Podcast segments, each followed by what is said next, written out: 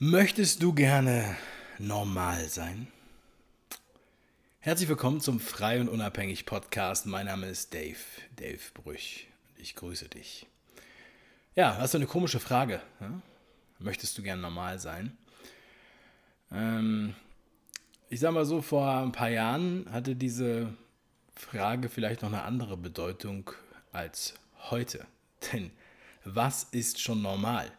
Ja, was ist die Norm? Was ist das, was alle machen? Was ist das, was erwartet wird von dir? Das ist tatsächlich dieser gesellschaftliche Druck. Und das ist oft auch der Grund, weshalb man sich nicht bewegen möchte. Ja? Das ist nicht richtig. Du machst das nicht richtig. Ja? Das sind nicht die Regeln. Aber wenn du es dann machst, ja, dann sagen die Leute später zu dir, oh, du hast alles richtig gemacht. Ich hatte letztens so eine Mütze auf, die hängt jetzt da hinten, diese schwarze, mit, mit der 10x drauf. Darüber möchte ich einmal kurz sprechen. Und zwar ist das ein Buch, das ist dieses Buch, The 10x Rule von Grant Cardone. Dieses Buch, das habe ich hier in äh, Tansania gekauft. Das ist eine Raubkopie des Buchs.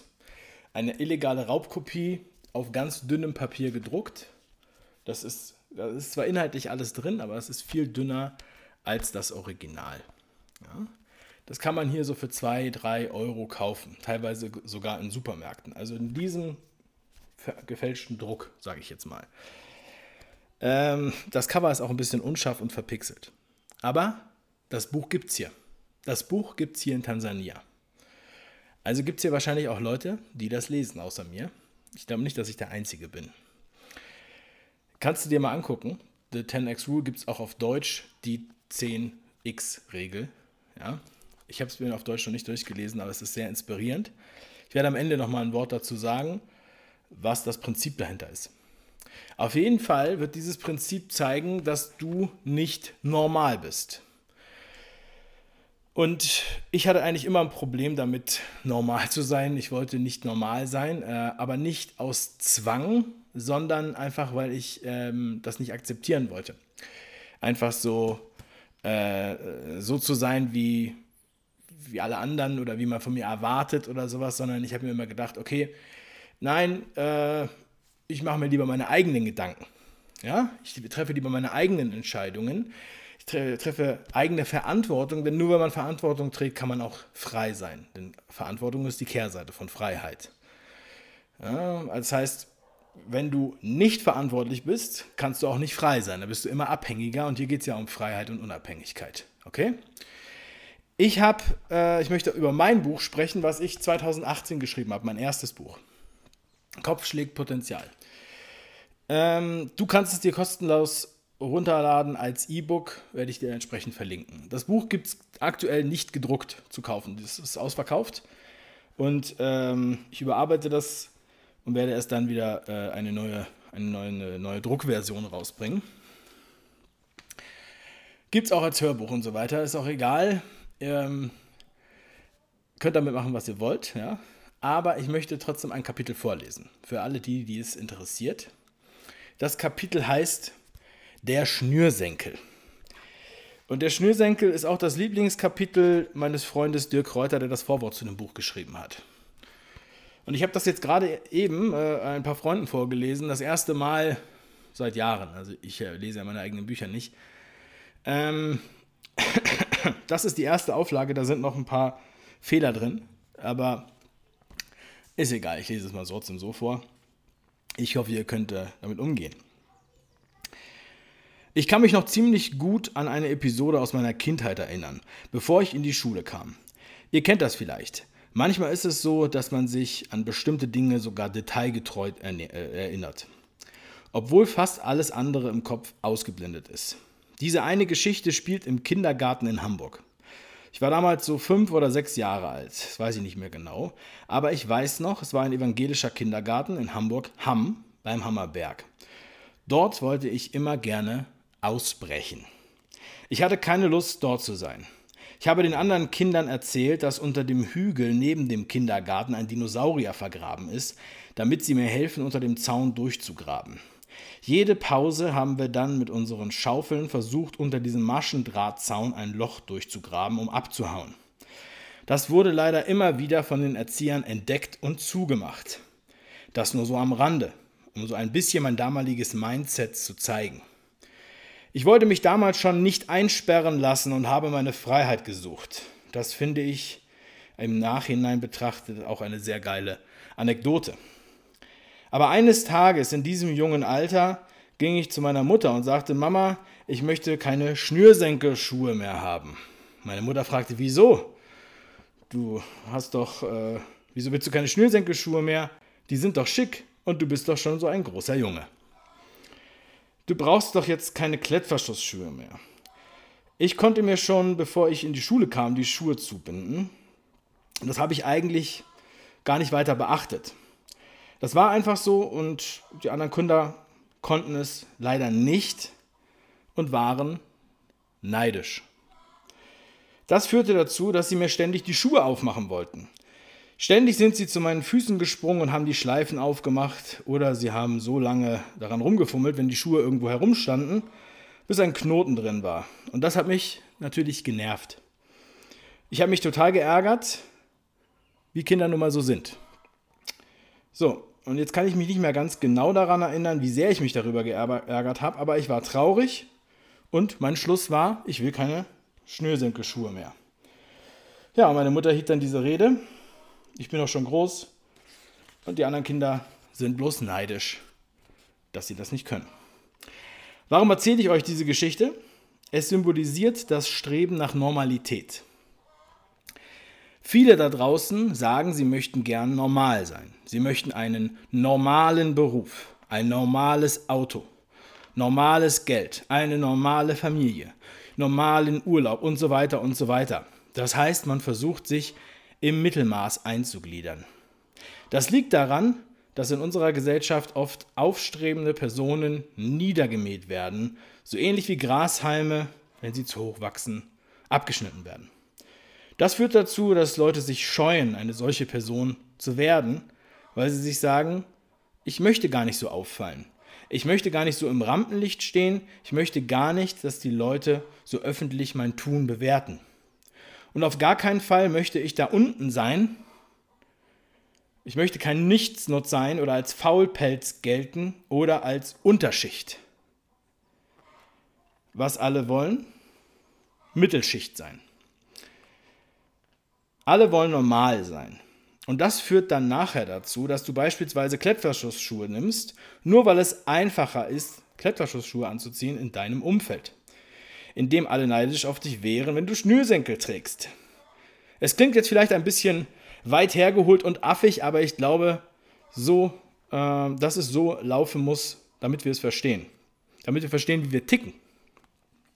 Das ist die innere Psychologie, die wir alle haben. Wir haben diese Gruppenzugehörigkeit. Ja? Das wird auch manchmal instrumentalisiert.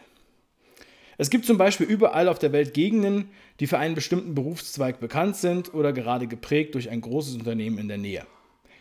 In der einen Ecke ist es die Automobilindustrie, in der anderen Ecke ist es ein Pharmakonzern, in der nächsten Ecke ein Mobilfunkkonzern. Das heißt, viele, die in dieser Region leben, arbeiten bei diesem Arbeitgeber oder in der entsprechenden Berufsgruppe Zulieferer oder ähnliches.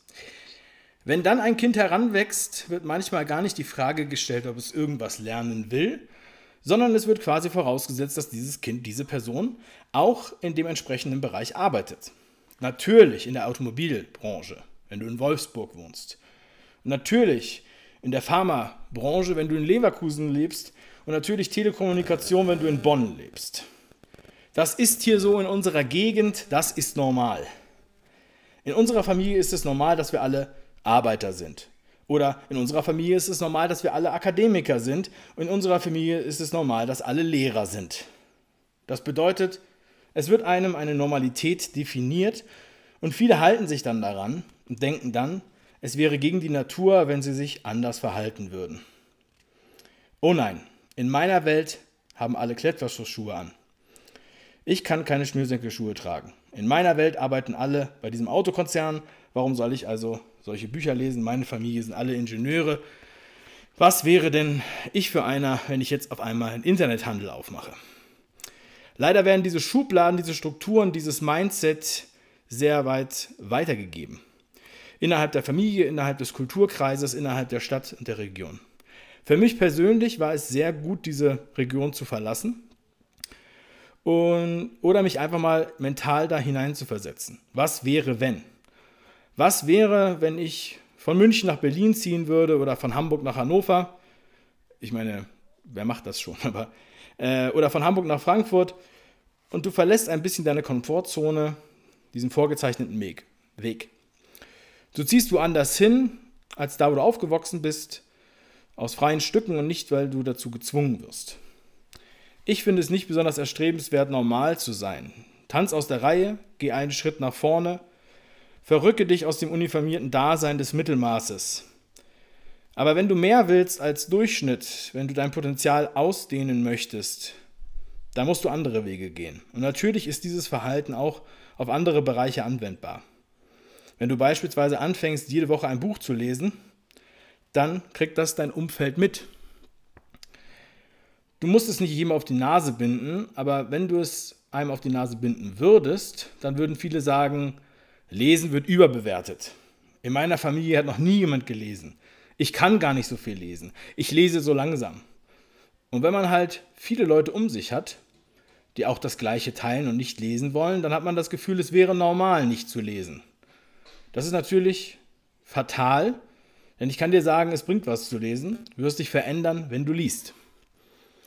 Dieses Buch habe ich 2018 geschrieben und äh, zu dem Zeitpunkt, also 2015, habe ich mit dem 5-Ideen-Kanal angefangen, zusammen mit meinem Kumpel Robert, Rob und Dave. Und äh, aufgrund des Kanals hatten wir die Challenge, regelmäßig Bücher zu lesen, weil wir alle zwei Wochen dann ein Buch zusammengefasst haben. Und wenn du regelmäßig Bücher liest, das ist genauso, als wenn du regelmäßig Sport machst, zum Beispiel, dann wirst du dich entsprechend verändern. Und ich kann euch sagen, als ich dieses Buch geschrieben habe, habe ich innerhalb der Familie Kritik bekommen von Leuten, die das Buch gar nicht gelesen haben die sich auf den Schlips gef getreten gefühlt haben, die haben dann gesagt, bist du jetzt was Besseres, weil du ein Buch geschrieben hast. Witzig, oder? Und das Buch, das ist voller Anekdoten aus meinem Leben. Also ich habe immer Anekdoten aus meinem Leben bis dahin, die mir wichtig waren, mit solchen Themen verknüpft. Darum geht's. Deshalb, ist so ein, äh, deshalb ist es ein schlechter Rat zu sagen, es sei normal, das nicht zu tun. Dazu kann man sagen, es ist eigentlich normal, dass erfolgreiche Menschen lesen, wenn dich das beruhigt. Es ist nicht normal, dass man danach strebt, erfolgreich zu werden. Also aufstrebend, erfolgreich, dass man als Grashalm höher wächst als alle anderen Grashalme. Vor allem, wenn, es, wenn die Leute neidisch sind in deinem Umfeld. Ja? Und äh, ich glaube, dass das äh, in einigen Kulturen stärker verbreitet ist als in anderen. Jeder, der sich für deine Arbeit und deine Leistung kritisiert in dieser Hinsicht, reflektiert das vielleicht auf sich selbst und hat Angst, weil er nicht ins Handeln kommt, weil er nicht anfängt zu lesen, weil er nicht jede Woche liest, weil er nicht mal zehn Bücher im Jahr liest, weil er nicht ins Handeln kommt und seine Ernährung umstellt, weil er nicht seinen Laster in den Griff bekommt und aufhört zu rauchen oder weniger Alkohol zu trinken. Du musst dich fragen, was für ein Mensch du sein willst oder was für ein Mensch du werden willst und was du dafür tun musst um dieser Mensch zu werden. Meiner Meinung nach musst du etwas tun. Fang an. Und das war in meinem ersten Buch. Das zweite heißt auch Fang an, lustigerweise. Ist mir heute erst aufgefallen. Ja, äh, außergewöhnliche Sachen zu machen, wenn man nämlich einfach sich nur normal verhalten will, weil man denkt, dann hat man seine Ruhe, dann muss man auch alles mitmachen, dann muss man mitmarschieren, dann muss man sich maskieren, und man muss man alles erdulden. Das ist nicht mein Ding. Ja? Ähm, und ich glaube, dass sich das lohnt. Und ich glaube auch, dass viele Leute, von denen ihr vielleicht auch Bücher lest, dass die sich nicht uniformieren wollten. Und wir sind auch schockiert von Leuten, Musikern zum Beispiel, den wir früher nachgeeifert haben und die tolle und kritische Texte hatten und auf einmal sofort einknicken. Ja? Das ist jetzt normal. Und das ist eine Falle. Ja? Genau wie diese politische Korrektheit. Alle sind so politisch korrekt und unter diesem Label kann man die Leute dann zu allem zwingen. Ja? Es ist Wahnsinn, wie das funktioniert. Und deshalb ist es mir lieber, wenn ihr nicht normal sein wollt. Ihr müsst jetzt nicht die ganze Zeit durchdrehen oder äh, euch, weiß ich nicht, ihr müsst nicht unbedingt was Abgefahrenes machen. Es ist ja schon sehr leicht, nicht normal zu sein, sage ich jetzt mal.